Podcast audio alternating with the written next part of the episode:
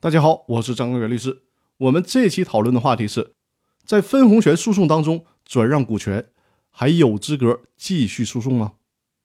针对股东的分红请求权的诉讼，我们再来讨论一个稍微有点烧脑的问题。为了方便理解，我直接通过案例的方式和大家讨论这个问题。假设说有一个 A 公司，隔壁老王是 A 公司的股东之一，隔壁老王起诉 A 公司，要求公司分红，案件正在审理当中。在法院还没有做出判决之前的这段时间里，隔壁老王把自己持有 A 公司的全部股权都转让给了李富贵。那这个时候，大家思考一下，这个时候隔壁老王的股权都已经转让给李富贵了，隔壁老王还有没有权利继续要求法院判令 A 公司向隔壁老王分红呢？在这个问题上，最高法院给出的答案是肯定的。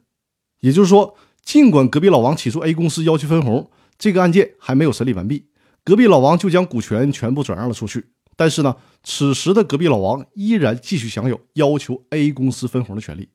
这个理论依据我们其实已经多次讨论过，就是公司一旦决定分红，就成为了股东的一项普通债权。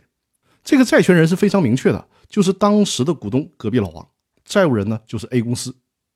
所以说，这种权利不是必然随着股权转让而转移的，除非隔壁老王在转让股权的时候就跟李富贵明确的约定下来，之前的分红权也转让给李富贵。否则的话，隔壁老王继续享有这项权利，继续可以要求法院审理并且判决 A 公司向隔壁老王支付分红。另外还有一个问题，这个问题作为思考题，大家听完音频之后思考一下：如果在隔壁老王起诉 A 公司要求分红的诉讼当中，在这个诉讼还没有审理完毕的时候，隔壁老王把这次的分红权单独的转让给了李富贵，这个时候法院应该如何审理呢？也就是说，隔壁老王是不是还依然作为这个案件的原告呢？还是由受让隔壁老王这次分红权的李富贵作为这次诉讼的原告呢？